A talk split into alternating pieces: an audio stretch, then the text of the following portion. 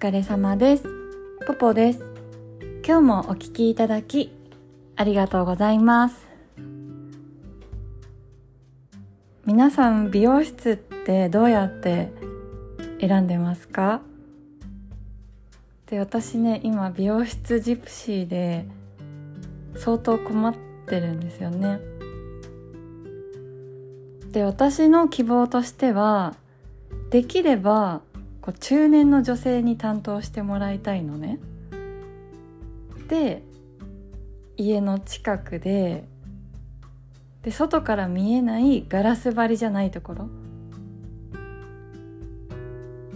で予約が比較的すぐ取れるところが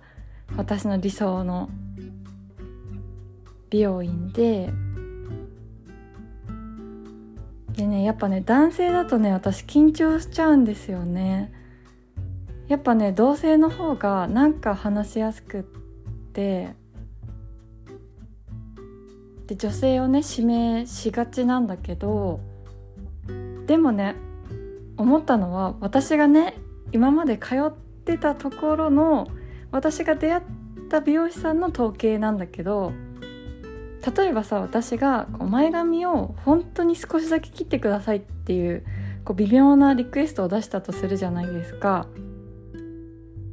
でそうするとね女性の美容師さんって結構ねパッツリいくんですよ少しって言ってるのに。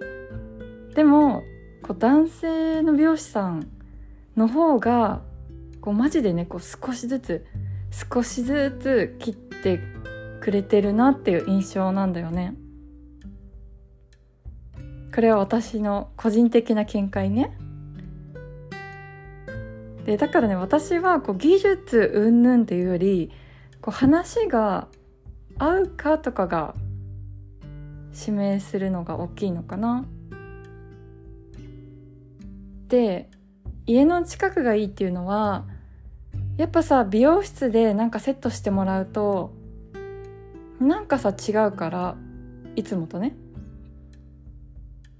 人から見たらさそっちの方がいいじゃんっていうかもしれないけど自分的にはなんか違うから一刻も早く帰りたいわけですよ。で家の近所でさやりたいから家の近所の美容室に行きたいから外から見えないとこがいいのね 近所の人とか通るじゃんなんかケープさ巻いておでこさ丸出しで頭にタオル巻かれてるって一番さ漏れない格好じゃないですか。だからあんまり見られたくなくて。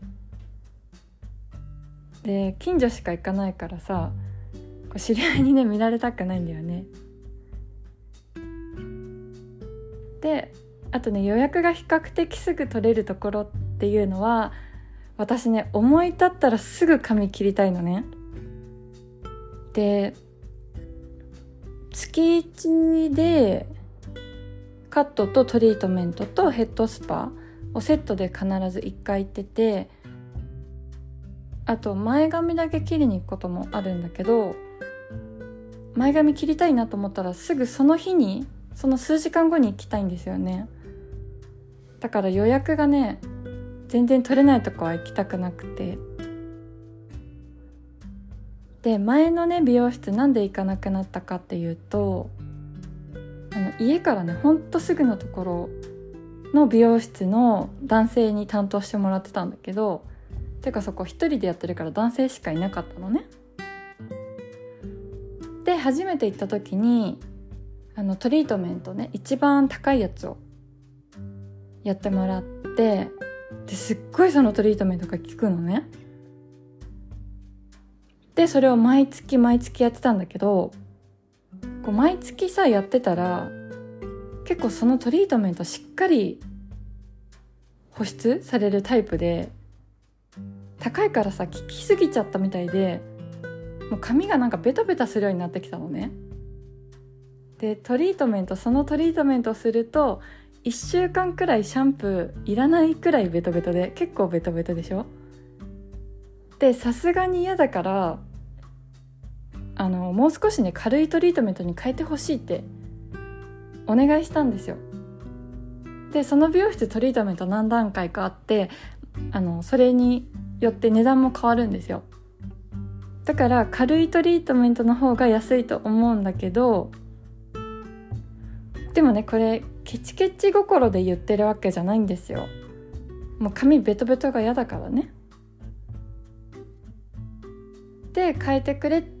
って言ったら頼んだらまたさそのベタベタのトリートメントやってきて